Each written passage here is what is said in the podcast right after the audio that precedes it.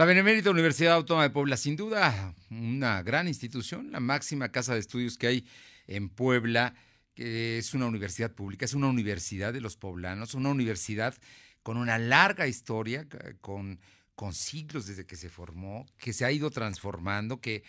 que tiene, tiene mucho que aportar y que es una de las mejores del país y de América Latina. Y el día de ayer, su rector, el doctor Alfonso Esparza Ortiz, rindió su tercer informe de un segundo periodo y habló de muchas cosas interesantes. Pero yo le agradezco mucho al doctor Esparza que esta tarde nos permita platicar con él para platicar de esa institución. Alfonso, estoy seguro que muy buenas tardes, muchísimas gracias.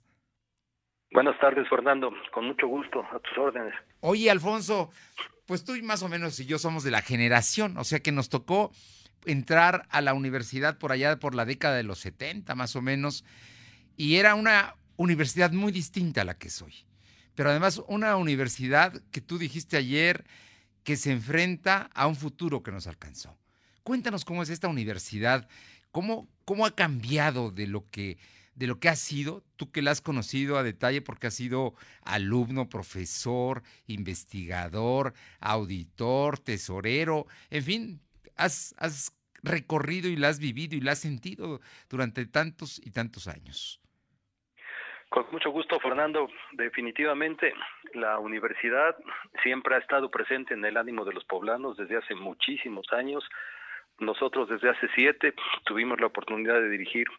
sus destinos y estamos muy contentos con el trabajo realizado porque hemos demostrado que con trabajo en equipo, con coordinación, con participación de diferentes ideologías, pero compartiendo un objetivo común que es la universidad, realmente se pueden lograr muchas cosas.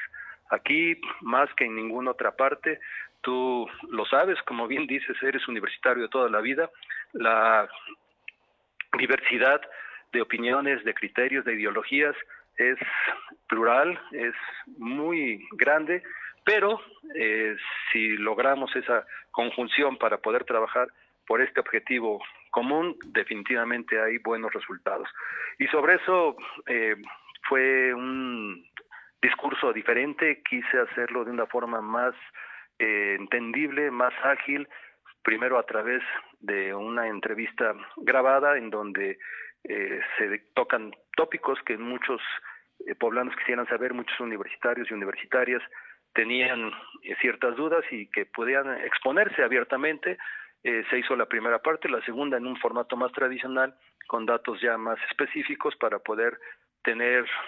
este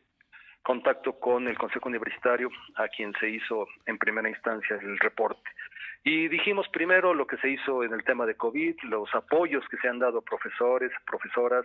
a estudiantes en todos los niveles, el poder aceptar a todos en el tema de media superior y poder eh, presumir un incremento de 82% en la matrícula, en, en media superior, en superior, tener actualmente uh, cerca de 70 mil jóvenes tomando clases, dos con valor curricular, dos complementarias que les ayudan en diversos temas, el generar eh, condiciones de apoyo para los propios estudiantes al condonarles el pago de reinscripción, al dar becas a estudiantes que perdieron a su padre o madre o tutor por causa del COVID, les dimos 11 mil pesos, se anotaron 274 estudiantes en este tema, dimos a más de 6 mil profesores el apoyo de 5 mil pesos para que pudieran mejorar sus equipos tecnológicos y sus paquetes de datos. Eh, a 1.064 profesores también les dimos un estímulo económico para que subieran sus contenidos eh, eh, digitales, en fin, una serie de acciones que hemos realizado durante la pandemia y que, bueno, desde mediados de marzo que se dio la contingencia y se declaró la suspensión de actividades, eh, nos dimos a la tarea de que todo lo que tuviera que ver con la academia era la prioridad, pero antes que eso, eh, vigilando siempre la salud de toda la comunidad universitaria. Y en todos los temas, eh, Fernando, dimos cuenta de lo que se ha realizado para estudiantes, para académicos en temas de investigación, en temas de responsabilidad social, en tema de igualdad de oportunidades. Tenemos todavía una deuda con personas que tienen discapacidad, por ejemplo, tenemos eh, personas que carecen de el sentido del oído y se está capacitando personal para que puedan tener e, impartir asesoría en lengua de señas mexicanas para que puedan darle eh, acompañamiento a las personas que están en esta situación y puedan estar en igualdad de, de, oportunidades con los que no tienen ninguna discapacidad, toman sus clases en forma normal. Tenemos también eh, seguramente temas que tienen que ver con la equidad de género, que hemos trabajado mucho para que podamos trabajar al respecto. Hemos hecho muchas acciones que se enumeraron de tanto en la entrevista como en la parte posterior y de reiteré la voluntad de seguir trabajando para que la web sea un espacio libre de violencia de todo tipo y que podamos reconocer y valorar la capacidad de mujeres y hombres para formar ciudadanos responsables, seres humanos conscientes, partícipes de edificar una sociedad con equidad de oportunidades, con respeto a la vida y erradicar toda forma de discriminación para que podamos tener una institución eh,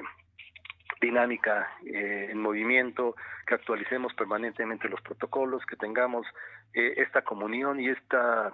comunicación permanente con todos los universitarios y que realmente podamos continuar creciendo en este sentido. Temas de sustentabilidad, temas de cultura, deporte, extensión, artísticas, eh, en todas las áreas que desarrollamos en nuestra universidad hay trabajo que se demuestra, hay trabajo que se está realizando y que tenemos la oportunidad de darlo a conocer una vez al año, justamente el 4 de octubre, para que la sociedad tenga la certeza de que los recursos son aplicados en forma transparente, hay un porqué para cada una de las obras, hay toda todo un cumplimiento en, el parte, en la parte de rendición de cuentas para con los órganos encargados de esto. Quien autoriza el presupuesto es el Consejo Universitario. Las finanzas de la universidad son sanas, eso nos permitió una flexibilidad en el presupuesto para atender estos temas de contingencia y poder, poder dar estos apoyos que te menciono. Tenemos el certificado antisoborno por parte de organismos externos y somos la única universidad eh, mexicana que lo tiene y la primera, por supuesto, en obtenerlo. Y esto es un tema que tiene que ver con las auditorías integrales, que tiene que ver con el manejo de los recursos y que nos han convertido en un referente nacional en, en todos estos aspectos, tanto en el manejo de recursos como en la capacidad académica, como en procesos académicos, como en investigación. Y hemos sido y, y seguiremos siendo referentes. Ahí están varios organismos que miden las diferentes instituciones y estamos siempre en los primeros lugares de los rankings que, que están publicando permanentemente.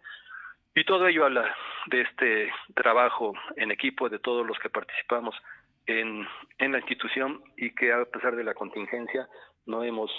detenido ningún proceso y tratamos de atender de la mejor manera a todos los universitarios. Rector, eh, para llegar a, que en un periodo muy corto, porque fue muy corto el tema de digitalizar las clases, de, ya te, van al segundo semestre en el cual eh, no hay clases presenciales, para llegar a esto ha, tenido que haber mucho trabajo previo, una gran capacidad de, los servidores que ustedes tienen, de tecnológicos, maestros muy capacitados para poder hacerlo. E, esa parte de la historia a veces no, no, no se ve, pero qué importante es que se consigan esos pasos. La Universidad de Puebla está a la altura de estos retos. Sí, definitivamente. Reaccionamos de forma inmediata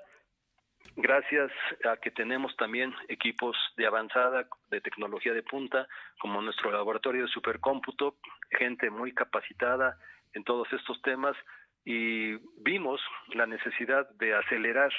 los planes que ya traíamos en cuanto a contenidos digitales, por eso se dieron estímulos para acelerarlos, por eso eh, contratamos docentes para la media superior y poder atender a todos los que solicitaron un lugar dentro de las preparatorias o los bachilleratos y por ello, eh, como dices, eh, se puede decir muy fácil, pero realmente implica un trabajo importante, extraordinario, plataformas robustas que puedan soportar. Actualmente estamos atendiendo a 105 mil estudiantes en diversas plataformas y esto es un logro importante gracias a lo que ya traíamos, a las inversiones en infraestructura que se han desarrollado año con año, pero que ahorita demostraron la utilidad de estas inversiones y que estamos eh, conscientes de que había temas que todavía había que cubrir. Teníamos estudiantes que nos hacían saber que no contaban equipo, que no tienen internet en su comunidad, tenían que desplazarse y también esta parte la atendimos prestándoles equipos de cómputo, dándoles equipos, este, paquetes de datos y eso, Fernando, es finalmente muy satisfactorio. Es de verdad muy gratificante poder ver el rostro de un estudiante que no podía acceder a sus clases o que lo hacía a través de su celular y se le acababan los datos, que ahora tiene la oportunidad de poderlo hacer en mejores condiciones y poder tener este acceso a Internet por no estarse preocupando si se le van a acabar los datos y tener un equipo que le va a soportar tecnológicamente el seguimiento, va a tener la retroalimentación que se requiere en clases virtuales, etcétera. Muchos temas que, que hemos eh, hecho con mucha satisfacción, con mucho entusiasmo, porque vemos resultados inmediatos. Y en temas también eh, de infraestructura, que fue otra parte del, del informe, pues ya tenemos en muchas partes del interior del estado y aquí en la capital obras que están terminadas, listas para usarse, que estamos esperando a que se dé el regreso presencial para que las puedan estrenar, para que las puedan disfrutar. En la torre. Tiene un edificio, ¿no? Un edificio. Tiene un edificio muy importante en Ciudad Universitaria que va a ser para los estudiantes contra, eh, pues, insidias o temas ahí de que le, ponen otro nombre. Va a ser un edificio que va a, a tener todos los servicios ahí para la comunidad. Sí, el, nombre que le dimos es el de edificio de gestión académica y servicios administrativos. Es un nombre largo y por eso muchos rápidamente le pusieron torre de rectoría porque aquí va a estar la sede en Ciudad Universitaria. Lo que pasa es que es un edificio que está centralizando servicios, es un edificio que le va a dar atención prioritaria a los estudiantes, va a tener un piso dedicado exclusivamente a académicos que van a tener aquí la posibilidad de llegar a computadoras de uso compartido para que hagan ahí sus clases, preparen de asesorías, eh, que no tengan que estarse desplazando por diferentes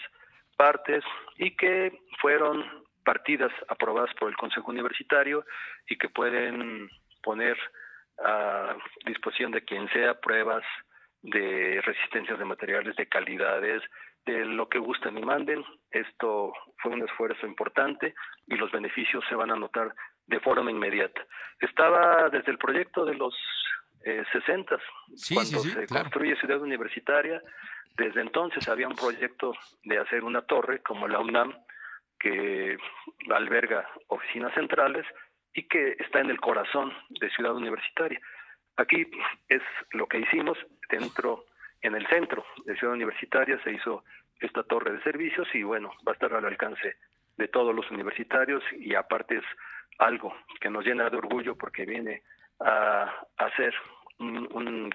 tema de sustentabilidad, de apoyo y a resolver muchas cuestiones que estaban pendientes dentro de Ciudad Universitaria, Fernando. Rector, yo, yo sé que estás muy atareado, que es hora de trabajo para ti y te agradezco estos minutos. Y yo te preguntaría, solo para terminar, destacando que las finanzas están sanas de la institución, que no ha tenido que pedir rescates como otras universidades públicas que han tenido problemas, que tiene solventado el asunto de sus bases para sus académicos, sus trabajadores, que tiene eh, recursos en el fondo de pensiones. Pero hay un asunto que es muy importante y que tú lo subrayaste. Vas al último año de tu gestión. Habrá renovación de Consejo Universitario y elección del próximo rector en septiembre, es decir, casi dentro de un año para que tome posición en octubre.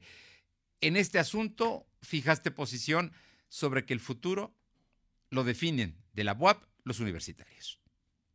Sí, Fernando, ese fue el mensaje final. Entramos, y todo el mundo lo sabe, eh, desde terminando la última palabra del informe, inicia la carrera para la sucesión, no solamente de la Rectoría, de diversos órganos de gobierno de la institución, como son los consejos de unidad académica en cada una de las escuelas y facultades, como es el Consejo Universitario, que cada dos años se renueva la máxima autoridad de la universidad, y ese consejo que en febrero se renueva será el encargado de llevar a cabo el proceso de